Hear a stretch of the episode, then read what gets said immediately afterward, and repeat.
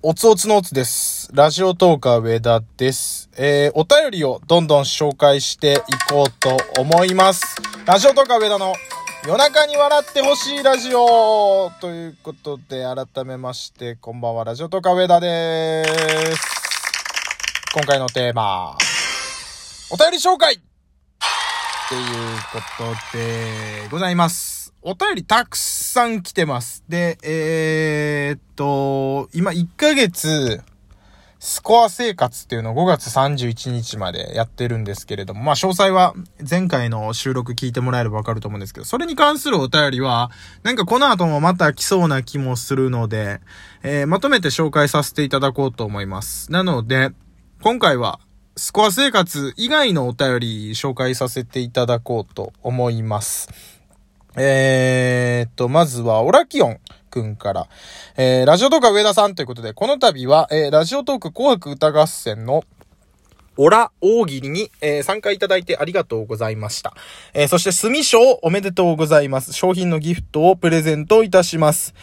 えー、あなたを選んだ大喜利の審査員からコメントも預かっているのでお伝えします。ということで、まあその後コメントが続くんですけど、先に全部読んじゃおうか。えー、すみれです。えー、私は上田さんの大喜利コメントが趣旨ツボにはまってしまい、はまってました。えー、今後も様々な方面でのご活躍楽しみにしてます。ということで、えー、すみれさんからの、えー、コメントもいただいて、以上、ラキオンでした。ということで、指ハートもいただいております。ありがとうございます。こちらですね、あの、まあ、先ほども説明したんですけれども、ラジオトーク紅白歌合戦という企画、ぐんちゃんと、えっ、と、すみれさんが中心となって、えーやられていた企画で、まあ、歌、私歌でも参加させていただいたんですけれども、間のコーナーで、えっ、と、オラキオンが MC をした、えーオラ大喜利という企画があって、それに私もコメント欄でどんどん大喜利を送って、えー、すみれさんにあのえーっと、墨賞という形で私の大喜利面白かったっていうふうに選んでいただいて、えー、指ハートいただいて、こうやってお便りもいただきました。本当にありがとうございます。すごくいい企画やったなうん、だから1ヶ月スコア生活の話にちょっとしちゃうのもあれなんですけど、ぱああいう天才的な企画で、まあ努力がめちゃめちゃ伴うし、えーと、思いついてそっからが多分大変なんでしょうけど、を一発ボンってやって、えーと、で成功して、で、盛り上がってスコアが集まって、それでスコア生活達成っていうのも一つ作戦としてあるなっていうふうに思いましたね。うん、なんか今までの長時間ライブの中で一番こう、もうタイムテーブルがガチガチにしっかりしてたっていうのもあったと思うんですけど、本当によくできたライブで、うーん、ちょっと昼からは、夕方ぐらいからやってて、夕方から全部聞けたわけではないんですけど、10時ぐらいからはずっと聞いてましたね。10時から1時ぐらいまで3時間ぐらいずっと聞いてましたね。本当に面白かったです。ありがとうございました。ということで。続きまして、えー、TikToker 上田さんからお便りいただいております。えー、女性の好きな仕草を教えてください。これはね、以前もお便りで言われたかもわかんないです。あ、あれかな？お便りじゃなかったのかな？これ結構よく言ってるんですけど、麺類を食べる時の、女性が髪の毛が、あの、器に入らないように、こう耳にかける仕草が好きですね。あるいはこう、髪の毛を結んだりする仕草と言いましょうか。普段耳が隠れてる女性の耳が見える瞬間が好きです。耳フェチってわけでもないんですけど、なんかドキドキしてしまうんですよね。女性っまあ男性でロン毛の人ってあんまりいないじゃないですか。だから女性的な仕草だから興奮しちゃうんですかね。だから、まあ麺類ですかね。えっ、とまあ普通のご飯だとあんまりそういう仕草取らないと思うんですけど、ラーメンとか一緒に食べに行った時に髪の毛を後ろで結んで、あの、ちょっと耳が見えたり、なんならうなじが見えたりするっていう仕草が私好きでございます。えっ、と、あと私ラジオトーカー上田なので、あの、TikToker 上田さんは、えっ、と、私の公式ライバルなのかわからないんですけれども、えっ、と、今後ともよろしくお願いしますということで、お便りありがとうございました。えっ、と、このお便りずっと読んでなかったですか申し訳なかったです。マグさんから、えっ、と、お誕生日おめでとうございますってことでお便りいただいてました。もう僕1ヶ月以上前なんでずっとすいませんお便り読めてなくて。えー、ネクストラットの通過、昨日の長時間ライブもお疲れ様でしたってこと。あ、そうですね、ネクストラットの最終選考に、えーと、残ったっていうタイミングですね。そうです。あと、誕生日に、6時間、いや、そんな長い時間やってへんか。3時間ライブとかやったのかな。それについてのねぎらいのお便りいただいております。えー、上田さんにとって目まぐるしく、ま、変わる毎日だと思いますが、風邪などひかぬよう、えー、気をつけてお過ごしください。応援しています。ということで、元気の玉と美味しい棒いただきました。ありがとうございます。えーと、玉がもう一個あると、ちょっと卑猥な感じになるんですけれども、そうではなかったので、多分そういう意図はないんだと思います。えーと、玉と、玉二つ、棒一つで元気に過ごしてくださいだったら、もうちょっと私、それを、あの、えー、えーと、使って、あの、馬券でも買って、で、当たったら風俗に行くとかちょっと考えたんですけど、どうやらそういう意図ではなさそうなので、えー、本当に目まぐるしく変わりますね。ラジオトークの、その、アプリ内のイベントもあったりするんですけど、自分でもいろいろ企画立ててやって、で、その都度こう、あの、試行錯誤してやってる中で本当に目まぐるしく変わってるなと思います。特にラジオトークに限ってもっていう感じかな他にもお便りいただいてるんで紹介していきましょう。マグさんありがとうございました、まずは。えー、過去マグカップルさんということで、マグさんからお便りいただきました。高橋さんからもお便りいただいております。えー、番組テーマソングについてのお便りいただいてました。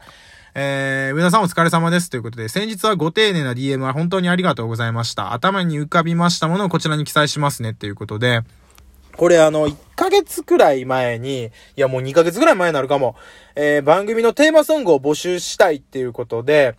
えー、僕の大学時代の友人で作曲の活動してるマッキーっていう友達がいるんですけれども、彼に依頼して僕のラジオ東海上田の夜中に笑ってほしいラジオの番組の、えー、テーマソングを作ってもらおうっていうことで、ライブ配信でこうなんか一緒に曲作ったりするのをそのまま流したっていう企画があって、その中で、えー、いろんな方にお便りで歌詞を募集するっていう風に企画でやってるんですけど、ちょっと結論から言うと、結論っていうか現状から言うと、今、えっ、ー、と、マッキーもバタバタしてて、あのー、なかなか、えー、テーマソング作りに時間が割けないみたいなんですね。なので、えっ、ー、と、ちょっと遅れてるんですけれども、一応やりとりはずっと続いてますんで、どうかちょっと気長に待っていただければと思います。で、あの、曲を、えっ、ー、と、マッキーが作ります。で、えっ、ー、と、歌詞を、まあ、上田が考えるんですけど、リスナーの方からいただいた歌詞を、こう、取っていって上田が考えるというふうに思ってたんですけど、まあ、マッキーの方で歌詞もちょっと作ってくれるような流れにもなってたりして、結構彼の負担が大きかったりするんで、まあ、ちょっと北側に待っていただければなと。で、この高橋さんにいただいたお便りに関しては、お便りここで紹介はできてなかったんですけど、えー、マッキーの方にはもうあの、お伝えしてますんで、えーと、いただいたお便りの中の歌詞は、はじめは一人だった俺、まあ、過去僕。えー、半分走って気づいたよ。いつしか周りにいっぱいの応援団がいたこと。ああ、いいですね。そう、あの、歌詞の一節を、あの、たくさん募集してますということで、たくさん送ってくださいというふうに依頼して、高橋さんからいただいております。それ以外にも、えーと、聞いてと一人よがりだったけど、みんなに笑ってほしい。そう思えたことにありがとう。ああ、いいですね。これ、高橋さんの心の美しさが歌詞に伝わってて、汚い上田のこの、ちょっと汚い番組にそぐわないぐらいちょっとキラキラしてる歌詞で大丈夫かなってなっちゃうんですけど、えーと、午前1時寂しくなった時、えー、俺を思い出してほしい。がむしゃらに走ってる俺を。あー、いいっすね僕、深夜ラジオを意識して夜中に笑ってほしいラジオっていうのをやってて、特にオールナイトニッポン意識して、ジャンク意識してっていう風にやってるんで、し、午前1時っていうのが歌詞に入ると、あ、いいっすねーえー、それ以外にもまだ続きがあります。あ、こちらの好きな部分を、えっ、ー、と、ワードで使うだけでも全然ありでございますと。えー、好きなテーマソングできま、あ、素敵なテーマソングできますように、これからもラジオトーク頑張ってくださいねってことで、高橋さんからお便りいただきました。ありがとうございます。嬉しいなこうやってお便りをいただけるのは本当に。えーと、ちょっとこの歌詞いただいた部分もマッキーにお伝えして、まあ気長に待っていただいて、まあ僕が作ってるわけじゃないんで何とも言えないんですけど、